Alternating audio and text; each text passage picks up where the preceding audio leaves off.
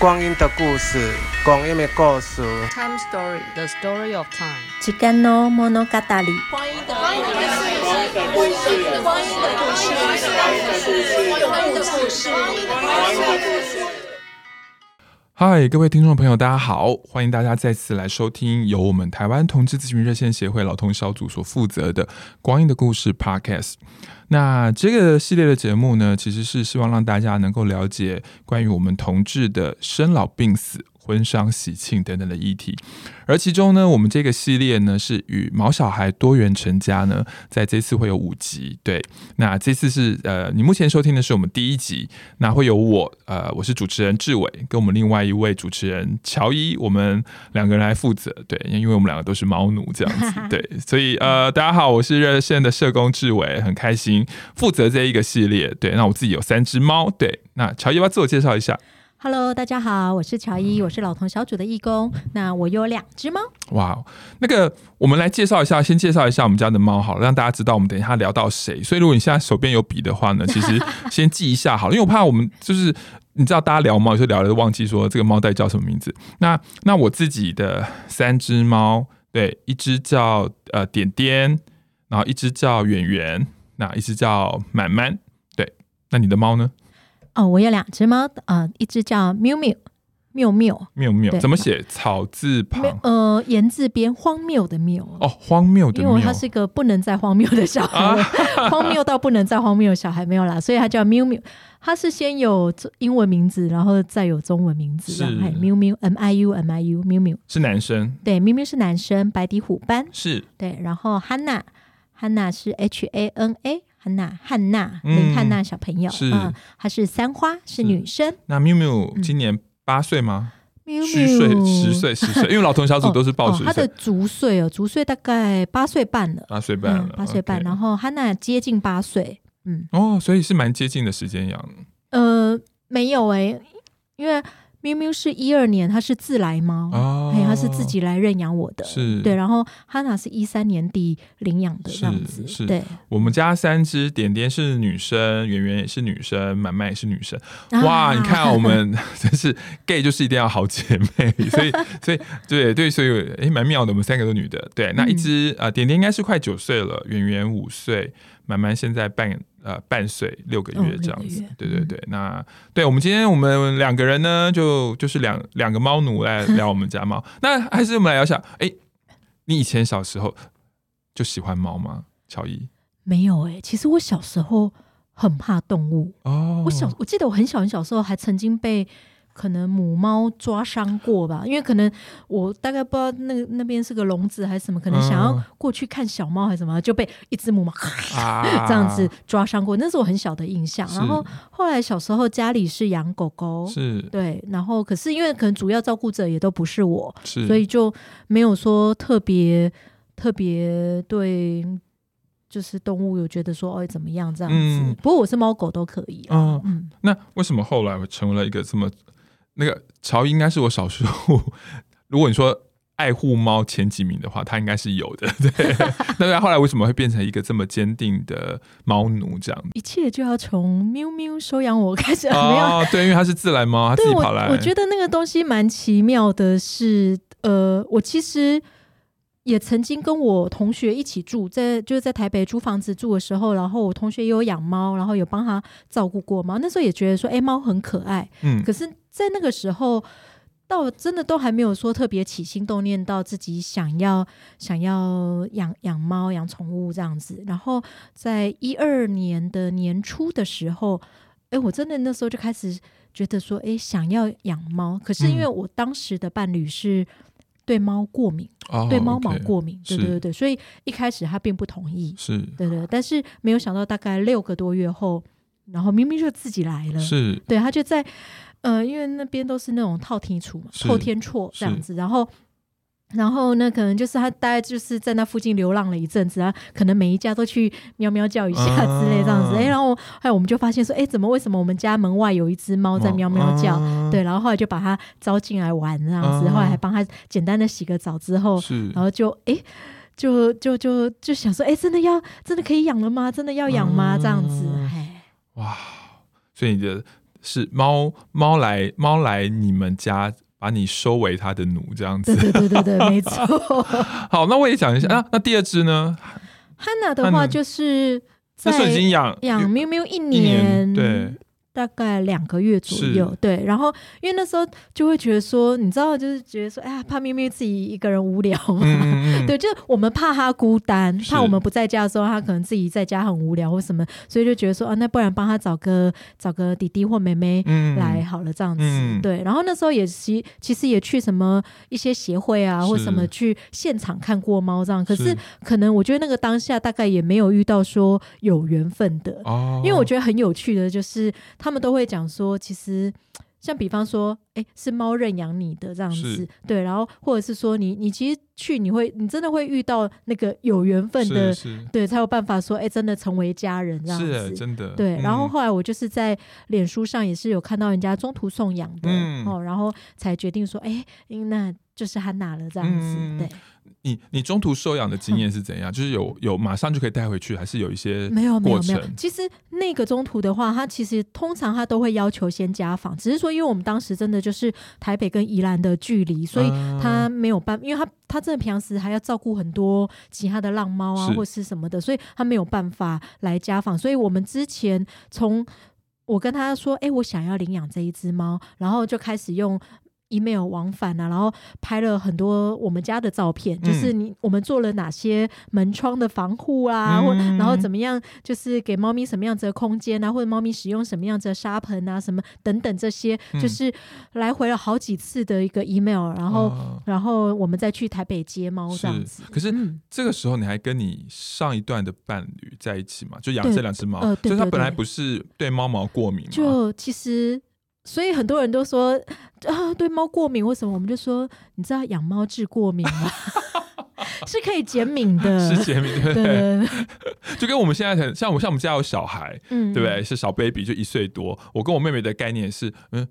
就让现在对一些东西多接触嘛，那减少以前的，嗯、长大后对一些那个过敏源就会减减低它发作，这样。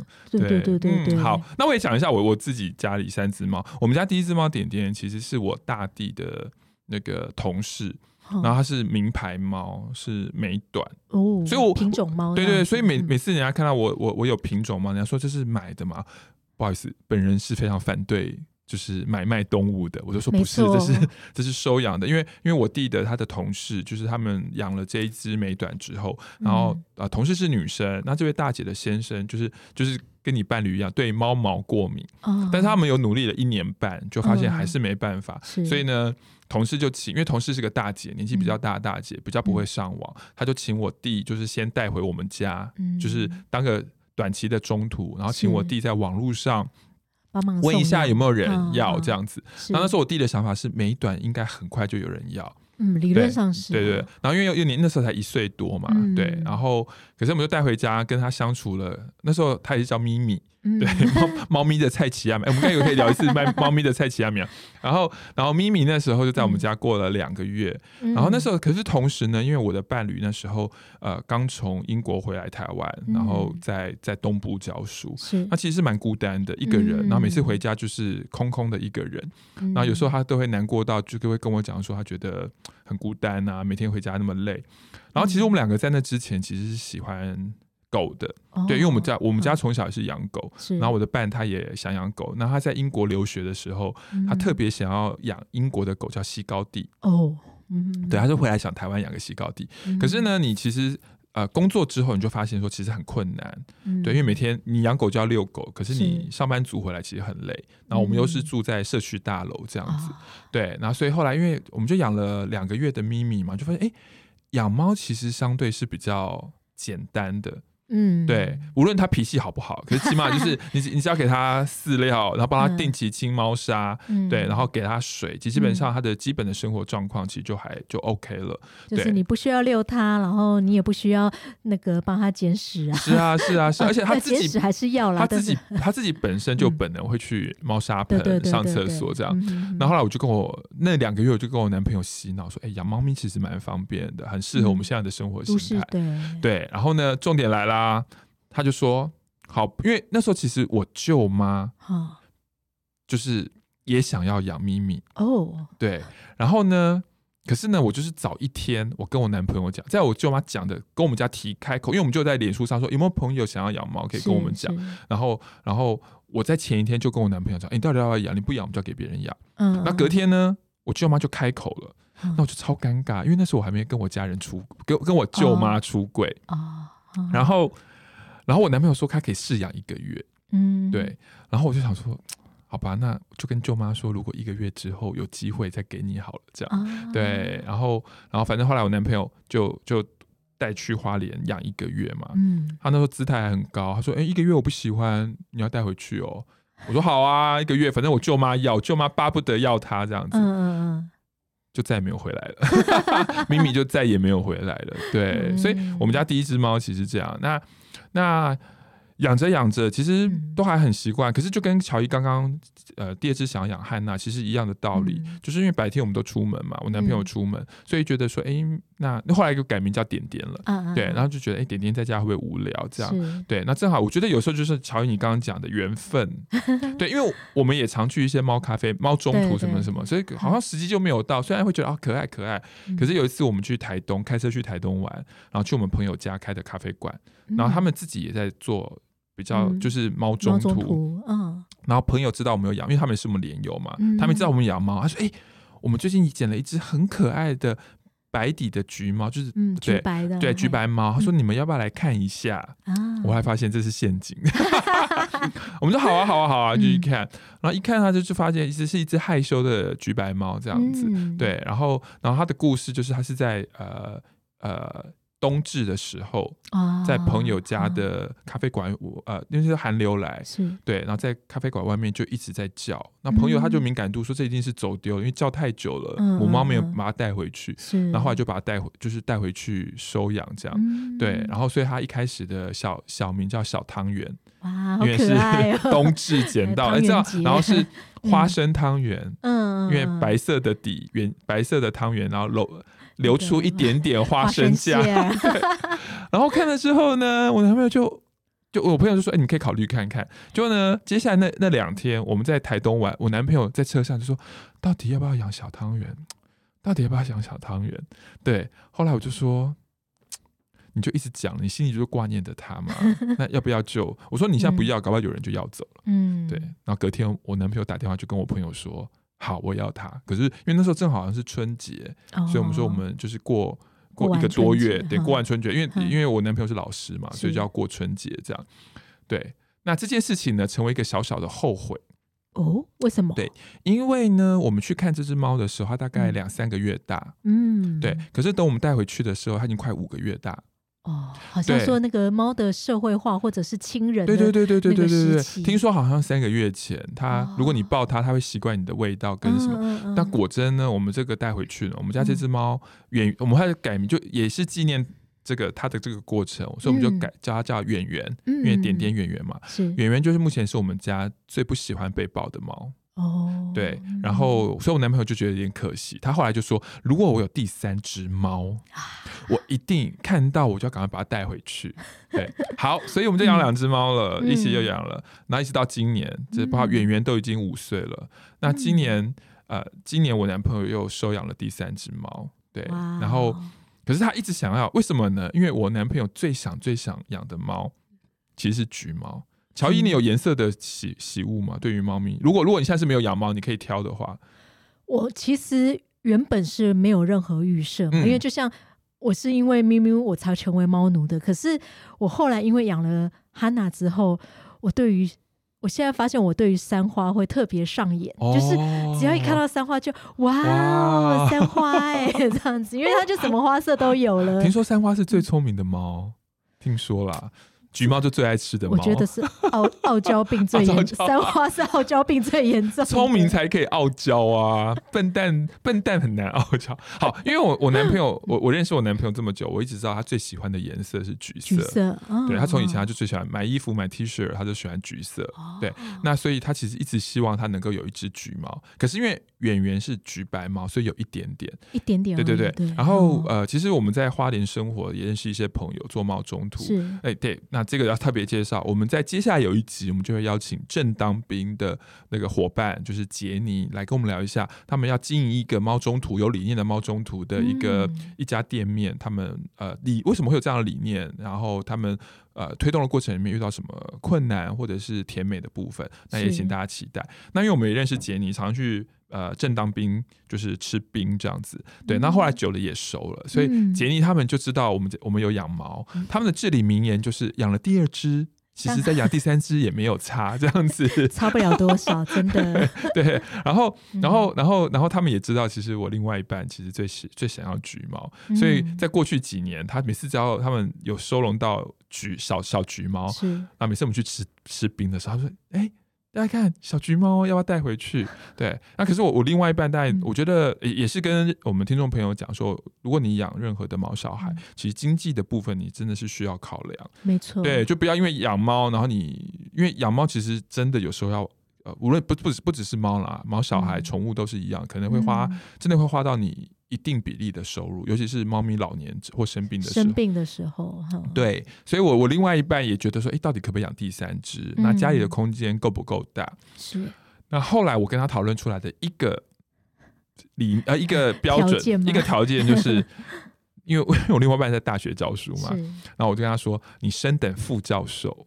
我们就来养第三只猫哦，对，因为副教授代表有加薪水，那是蛮实际的考虑。对啊，对啊，对啊，因为你就是要有钱了啊！真的养第三只猫，那个 因为它比较会吃吗？对，我们第三只猫真的是好，这一个袋袋真的一个就很快，以前可以吃两个礼拜，现在大概一个多礼拜就吃完了。对对，然后然后真的，因为我另外一半年去年年底升等副教授，然后这件事情因为在脸书上有写嘛，所以所以呃，正当兵的朋友就知道了，然后在今年。五月份的时候，嗯、他们就店里又来了两只小橘，然后他们就我就先去看，然后看完之后，嗯、我觉得蛮可爱的，而且是母橘，嗯、因为每个人都说母橘好像比较少，比较少，对，好像大概七八成会是男生，是是是，对。嗯、然后因为我们家就因为第一只跟第二只点点跟圆都是女生，嗯、我们突然有一种莫名的执念。就通通都要女生，我们希望都是女生，这样就变成女子宿舍这样。对，然后就听到又是又是我男朋友喜欢的橘色，又是母的，母我就去看。哦、然后看完之后，晚上我的另外一半回家，我就问他说：“哎、欸，你要不要去看看猫咪这样子？”我猫咪，我我另外一半出门的时候还跟我交代说：“你不要到现场逼我收养哦。” 对，因为我觉得他就是一个很小心谨慎的人，对。然后呢，结果呢，我们就去了嘛，对。然后正当兵的朋友就，我们到他三楼，对，因为猫咪是放在笼子，对，它分楼层，因为成猫在下面嘛，然后小猫在上面这样。然后呢，我们就去就蹲下来，因为它是在笼子里。然后我们呢那个老板就把那个那个栅栅栏打开，嗯。然后这这个猫咪在正当兵的代号叫林壁炉。有我有对林壁炉，林壁炉就林壁炉，因为对，然后林壁炉就爬出来，慢慢爬出来。你看到你从那个铁呃门爬出来，不是第一个，你可以右转直走或左转嘛？对对对，就他他右转，右转就是我男朋友的方向。哇，好，这还不打紧哦，他就爬到我男朋友的腿边，哇，他就躺下来，露出肚肚，哇，这完全收服了嘛？就跟乔颖讲的，就是哎。很神奇，因为以前我们也常去正当兵看猫，但没有一只猫咪就会这么的顺。就是对你有时候觉得好神奇哦，为什么？因为旁边有他比较熟的人，就是老板，可他就这样，我就亲眼目睹。哎，我那时候忘记把它录下来，就是爬出来到他的腿边躺下来露肚肚，然后我跟老板就说：“哦，这个完蛋了，这个一定得带回去，不收编不行啊。”我男朋友超开心的啊。我觉得猫奴被收编，这是一个很开心的过程，骄傲的认证。嗯，然后我男朋友隔两天就把猫咪带回去了。哇，因为他希望重蹈重蹈覆辙，等一个多月。那果真现在我们家，然后我们后来就把它取名叫满满。嗯，对，然后点圆满嘛，就是对对对。然后满满真的就是一个，因为我前几天在花莲，它就是一个会主动爬到你肚子上讨摸摸的猫。对，然后超撒娇的，对啊，所以对，不知道听众朋友你有没有养养狗或养猫？其实我觉得我相信我们每个人跟我们自己的毛小孩其实都有很深的缘分，无论是怎么样开始的，对，嗯嗯，所以那乔伊呢？因为你现在是带着两只猫跟你的呃呃结婚的伴侣，已经跟上一个不一样了嘛，对不对？好，对，跟大家听的对，那你觉得？哎，你你你的另你的另外一半是一个爱猫的人吗？在之前？哦，是啊，因为他自己之前也跟过很多只猫一起生活，嗯、然后他养过他自己的猫，是养到十八岁的时候过世的。哦，对对，然后那他也有养狗啦，嗯、就是猫狗他也都 OK 这样子。嗯、不过狗狗也是前两年过世了，是十七岁高龄。是，哎、嗯，那我想问一下，你觉得，因为我们都都都，都同志嘛，然后对你，你觉得，如果你现在你是单身，哦，那一个。dating 的对象，嗯、他有养猫或狗，嗯、跟一个 dating 对象讲极端一点，他说他不喜欢宠物，这会影响你的择偶 标准判断吗？绝对会耶！因为其实我很多年前，就是我自己单身的时候，我其实就讲得很清楚，就是说他如果不喜欢猫的话，我们就不太。有机会继续往下发展，这样，因为毕竟其实我自己觉得啦，就是养了猫小孩之后，会有一种很很重的责任感，是在于是。说，其实因为我当然我们有有很多机会去认识其他的朋友，嗯、对，可是猫小孩他的世界其实真的就是只有我们哦，我们不要这个女人，我们还有别的女人，可是猫咪没有我们就没有就没有明天了，对啊，就是。对啊，我我也我也没有办法接受说哦，因为为了要成全自己的感情，然后就把把猫送人啊，或者对送养之类这样子。对啊，像这样子我真的没有办法。对对对。好，所以听众朋友，嗯、如果你 dating 的对象是有养猫小孩的，无论如何，请你也不要太排斥，因为其实很多养猫小孩人 不是把是把猫狗看得、嗯、看得很重。我我我发现我我认我大部分的朋友都跟乔伊嗯比较是这样，嗯、就是觉得如果交往对象。没有办法接受自己的宠物的话，嗯、其实我觉得那个心情其实就是会受影响，就觉得这个人好像没有接纳我完整生命的一部分。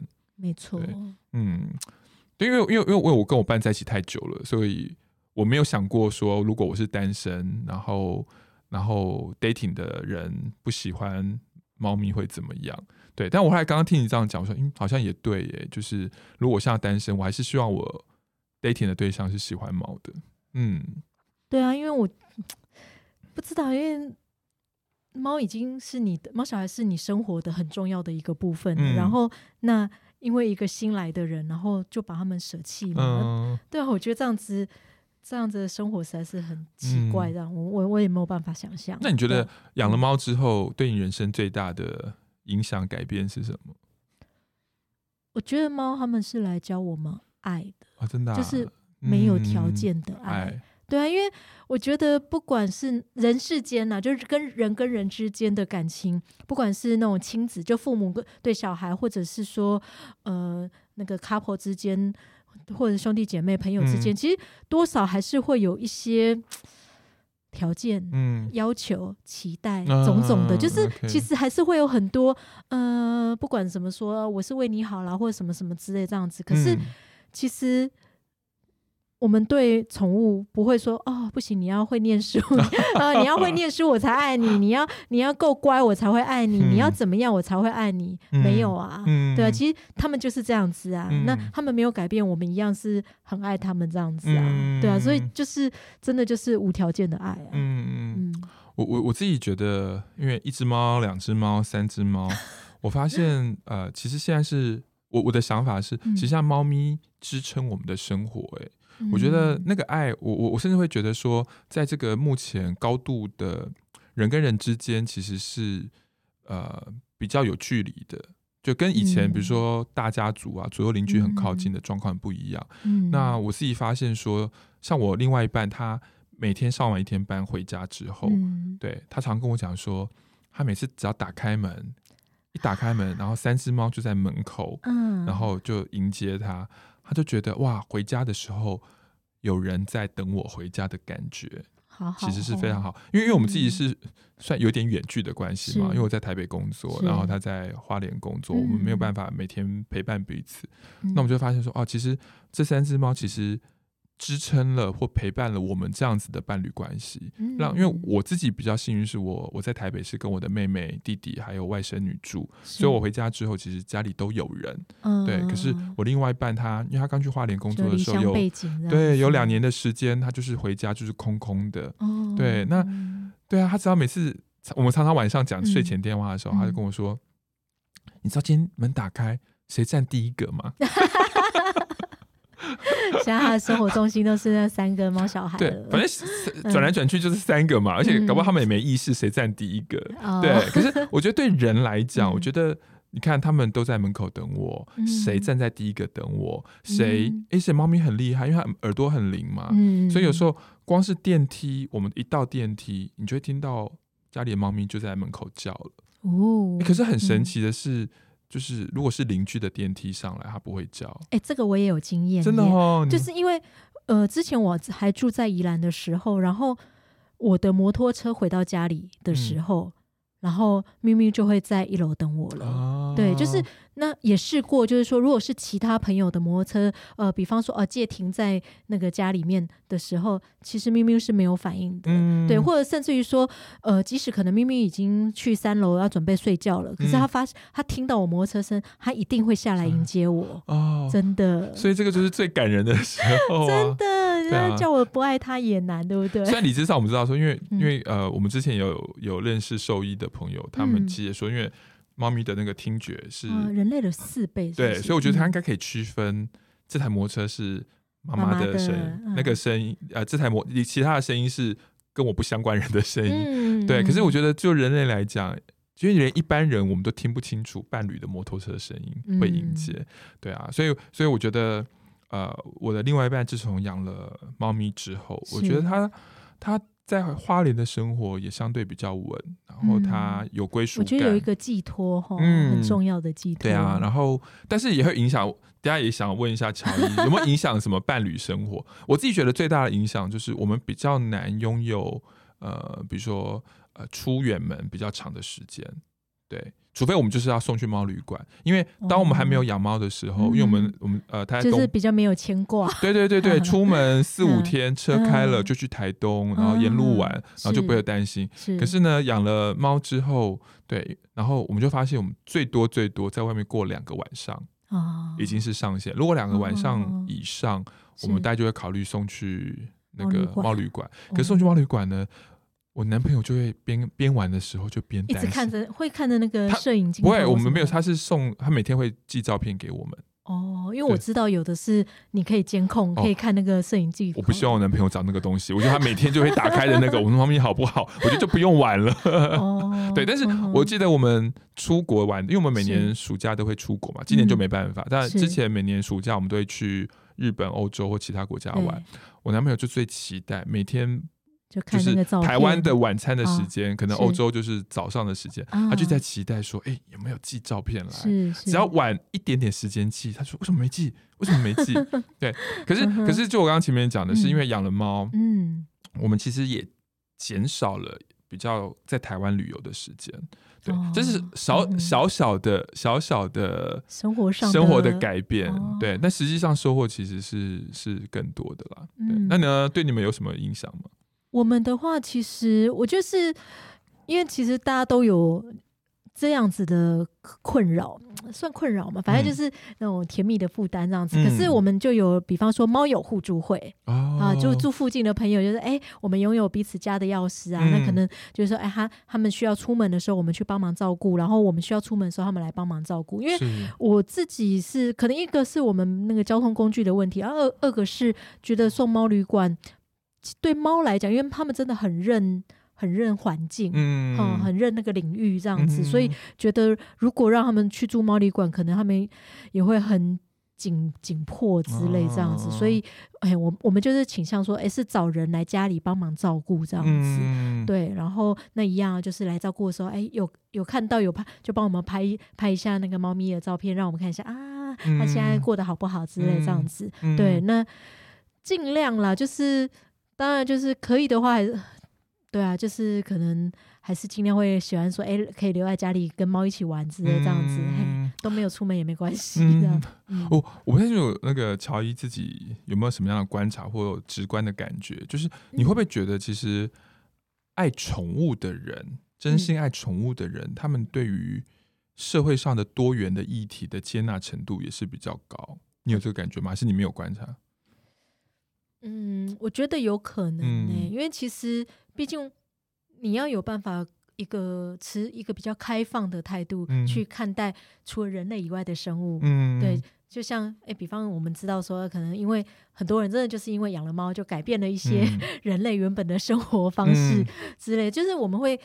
因为其他生物介入我们的生活，然后开始慢慢做一些改变。嗯、可是相对的，你就会比较容易看到一些哎不一样，就是跟我们原本以为啊，就一定非要这样这样的。嗯，我觉得是有机会的。可是当然，那个还是、嗯、还是取决于可能有些人的成长环环境啊、嗯、背景啊这些。因为我突然想到说，其实之前那个在公投的时候，嗯、关于那个。婚姻平权的时候，常常就有那种滑坡理论嘛，说两个男生或两个女生可以结婚，那之后人是不是可以跟狗跟猫结婚？对，那可是我发现那时候蛮有趣的，一些因为我自己应该、嗯、我们都一样嘛，应该很多宠物的脸书社团什么？我就发现，哎、欸，当然不是说每一个人都很支持，可是我们发现就会有，我就我就看到好几则说。为什么我不能够跟我的动物成家？我的我的猫咪比我的什么什么兄弟还要重要。我就是在那些社团里面就看到，嗯、然后就很多人就会就是间接的去表达说他们就会支持啊，因为我们都可以爱动物了，为什么一样是人的人我们不能够爱？嗯、对，这是我在公投，就是二零一八年公投的时候，我在很多的宠物的这个毛小孩或是猫狗对粉丝也会看到很多人有这样子，但。通常也会有人贴反对嘛，可是我就看到，嗯、因为那时候就大家心理压力很紧张，所以每次看到底下有人用说“我爱我的猫小孩”，所以为什么两个同性不能相爱？为什么不能结婚？嗯、那甚至就有人讲说，如果我的财产可以留的话，我要留给我的猫小孩，我才不想留留给我任何的家人。嗯、对，那为什么为什么不能让别人有幸福的权利？是，对啊，所以我自己觉得，哎、欸，好像如果当你真的理解了我们对于动物的爱，嗯，那你为什么？不能够去理解人跟人之间的爱为什么是不能够被祝福的？嗯、没错，嗯，对啊。好，不太清楚听众朋友听到我们这边的时候有没有什么样的疑问？对，那虽然我们不是互动式的啦，但我相信，我相信你会选择听我们这一集，应该有非常，应该大部分人应该都是有有呃养猫小孩的经验这样子。对，那那当然有人会，我们当初在我跟乔伊要制作这一集的时候呢，我们老同小组内部就有人表达说，那狗呢？狗呢？对，怎么可以排除我们狗？不好意思，我们就是要贪猫。不好意思，我们是两个重度猫奴。我们是两个重度猫奴的部分，对，所以 请请呃，但是狗的部分，如果大家就是呃有兴趣的话，我们也可以邀请我们老同小组喜欢狗，因为我们有，我们也我们也是有狗奴的部分。没错，没错。对对对，嗯、好，那再往下聊的话，就是我们要不要聊聊看是，是呃，猫咪猫咪造会不会影响你日常生活？有没有什么样的影响？对。嗯，我觉得日常生活，像比方说，因为可能明明跟哈娜他们这这几年有经历了一些搬家的状况，是啊，比方说哦，我们从宜兰搬到台北啦，嗯、或者是说我们从台北的 A 处再搬到 B 处啦、嗯、之类的。那我觉得经历搬家对他们来讲，其实就是很大的一个变化嘛，很大的事情。嗯、所以那在那个适应的过程当中，我觉得。他们需要一点时间，然后还有就是说，比方那个环境的认识啦，或者是说，呃，彼此那那个人跟猫咪他们要睡觉的时间不一样，嗯、或者是说，他们可能会要用什么样子的方式去吸引我们的注意力啦，哦、然后叫我们起床啦，哦、或者是什么的这样子。那我觉得有一小段时间，我们就是会一直很纠结，说到底怎么样可以让我们人跟猫都好好的度过这一晚？对，因为。比方说，咪咪曾经给我钻到那个床底下的柜子的中间，然后我就觉得很奇怪。你有看到有人半夜大概三四点起来找猫？因为我就是听到了猫叫声，但是我、哦、在你床底下。对，因为我可是我不知道猫在哪里，我就觉得很奇怪，因为它不可能半夜凭空消失。对，然后你就真的需要说，哎，我要去找说它到底在哪里。然后后来是在那个，因为床底下是那种四个大抽屉柜，嗯、然后它。可是抽屉柜中间可能就还有一点点空隙，对，所以他真的是在床的很中间，哦、床底下的很中间，然后去把它拉出来的。对，就是那个真的有好好一段时间，我们都一直在呃试着调整彼此，说，哎，到底啊、呃、让他睡这里好，睡那里好，或者是说能不能跟要不要跟我们一起睡，然后怎么样可以大家一起好好睡？哦、对，我觉得对，对。会影响日常生活，对对对，因为 就是或者是说有时候。曾经每个小时被叫起来一次，就两只猫轮流叫我们起来。然后有时候你放了饭也不是，放了干、嗯、就放了干干也不也不是啊。然后或者是起来陪他们玩，嗯，然后拍照，或者是称赞他们啊，好可爱，好可爱啊，什么之类的。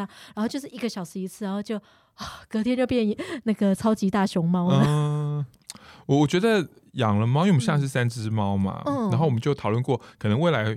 会影响我们最多的是，如果我们要租房子，啊、我听到很多的养猫养狗的朋友，呃，找房子不好找，对，因为因为你就要找可以接受养猫养狗的房东这样。可是我我我之前有上去什么五九一五九一等看，嗯、其实比例并不是那么高，很低，很低对啊，嗯、真的。那、嗯、当然我知道，其实因为。很多的房东大家觉得养了猫狗之后，是什么地板啊什么可能都会刮花这样子，刮家具对啊。那那其实我们家之前的房子也要出租，嗯，对。然后我就发现说，哎，我们家兄弟姐妹，因为那房子就是兄弟姐妹帮帮我爸妈处，就是帮忙处理嘛。我们还蛮不错，因为我们都是喜欢动物的，所以我们在讨，因为它会让你勾选嘛。嗯。那我们的勾选就是可以可宠，对，可宠。对。结果呢，第一个来看房子的，就应该就是一个女同志。因为背包就是有彩虹的符号嘛，嗯、然后就是一个年轻的小帅 T 这样子，然后他就牵着他的狗来这样子，哦、对，但很可惜后来他没有没有租，因为我、嗯、可能我们家的地段稍微价格稍微高了一点点，哦、对，但是他那时候就表达说他其实很喜欢，因为。我觉得呃，养宠物的人看房子跟一般就是比较不一样。他第一个就是说，因为我们家是第一个是可以养宠物，对。第二个，我们家附近是有好几个公园啊，所以养狗呢，对狗狗，对对对对对对。然后然后我就觉得，哎，真的哎，如果接下来我跟我另外一半要找房子，是啊，我三只猫怎么找到可以？对啊，这个是另外一个。嗯，对，没错。我之前在租房子的时候，我真的也是第一件事情就是先找柯宠，对，比例不高哈。对，就是很少，所以你可能大家全部看完之后，你可能哦只有两个或三个选择这样子，然后去啊大概谈了一下，觉得 OK，马上签这样子，因为你就知道说这个物件实在是太少了，所以要赶快抢这样子。对啊，所以我们这几年一直在讲同志成家，同志成家嘛。其实成家不只是结婚嘛，包括我自己觉得，我们我们也是因为有了毛小孩。我跟我的伴侣关系其实也更不一样了，因为我因为呃，先跟大家讲一下，因为我跟我另外一半在一起很久，对，真的很久，大概快二十年了。可能你听节目的时候已经满二十年了，对。然后你就觉得说，哎，在有时候你讲的话题，就是大概就会是那一些，尤其因为你有点距离。可是呢，就发现哎。养了猫之后，一只、两只、三只，现在光是晚上的睡前电话，把三只的那个状况问了一轮，或者今天猫咪发生什么事情，对，就可以聊很久这样子。对，所以大家会有人都说啊，有些长期伴侣关系最后可能就是可能是死床，或者是说养宠物。对，可是对我来讲，其实这个是很温，养宠物是一件很。丰富了我们伴侣关系的层面，因为，嗯、呃，其实讲白了，呃，最近我跟我另外一半很常聊的就是点点，因为点点已经是中年猫了，是其实九岁了，其实算中老年的猫，对，啊，那其实我们也会开始担心它的老后的身体，那它又是、嗯、呃纯种猫、名牌猫，对，所以我们也预期它的确它的身体是家里三只猫稍微比较不好的，对，比如说它比较耳朵容易发炎，哦、对，那。嗯。其实渐渐的，我也开始跟我另外一半会去讨论死亡的议题。对啊，我就跟我另外一半说：“哎，那如果点点有天走啦，怎样怎样怎样？”所以我觉得，呃，猫咪不只是带给我们快乐或幸福。其实我，我我我我忘记我在哪边看到，他说，其实每个毛小孩是上天派给我们教我们爱跟面对生命议题的老师。对，因为他他们比如说一般的猫可能十五年嘛，对不对？他可能从小婴儿。对，三两三个月养它，到青春期，当然 跑来跑去，对，然后到它可能生病，然后到它最后离去。我觉得我们十五年的时间，也因为他们，然后给我们很多对于生命的思考。对，这个是我觉得是养了三只猫之后，我觉得猫咪给我们这一对伴侣一个最大的礼物。嗯，你呢？猫咪有给你什么样人生的？礼物，或者是启发，或是对伴侣关系的，我觉得就是像比方我们在讨论说啊，怎么样去照顾那个猫小孩的部分，嗯、我就在那个互动当中，其实你真的就会可以看到说，哎，对方愿不愿意为了你，嗯、然后为了猫猫小孩一起去做一些尝试，是。还是说对方只是想要逼迫你去，呃，照他的意思去走这样子？嗯、因为我觉得这个东西很重要，是就是说。两个人们好好在这个部分去做沟通，嗯、然后去好好的，真的就是成家，嗯、然后照顾家人的这种心态来看待我们的猫小孩。是，对，嗯，所以猫咪真的是促进我们，比如说伴侣之间一个很重要的沟通媒介。嗯、对，所以如果你有养猫。啊，养狗也 OK，对，希望你都能够好好珍惜与你们猫狗相处的时间。然后，呃，我想我跟乔伊，我们都是还是要再次强调，跟大家说，请用呃用收养代替购买这样子。没错。对，然后呃，其实台湾有非常多的呃收出养的中途之家，其实都是同志友善哦。对，嗯、那内举不避亲，其实我很推荐大家可以去 正当 兵。对，因为我们。之后有一集就会请正当兵的朋友来，他们在台北也有分店哦。对，有分店这样。那其实当然不止正当兵，有非常非常多。那也跟大家讲一下，像之前呃也有非常多的动保团体，其实也都是对同志议题非常友善的。在之前公投的期间，他们也表达了他们支持婚姻平权、支持性别平等的概念。这样。嗯、那我自己真的是觉得说，一个一个。对于生命权，对于生命是尊重的一个团体，嗯、我相信他们也会珍惜、会理解爱的多元，也是一样是重要的。没错。对，好，嗯，那我们今天的节目就告一段落了。那如果你呃觉得还不错，请就帮我们分享。然后呃，哦，对了，我们要推荐我们一本书，要不乔伊来介绍好了。对。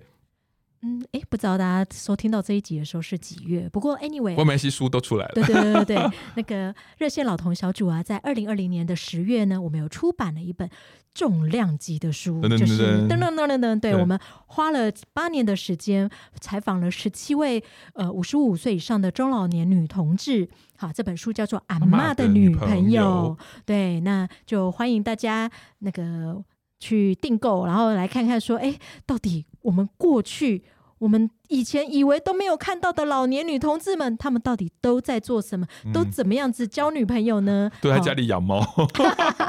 哎、欸，那是我们访谈忘了问这个问题。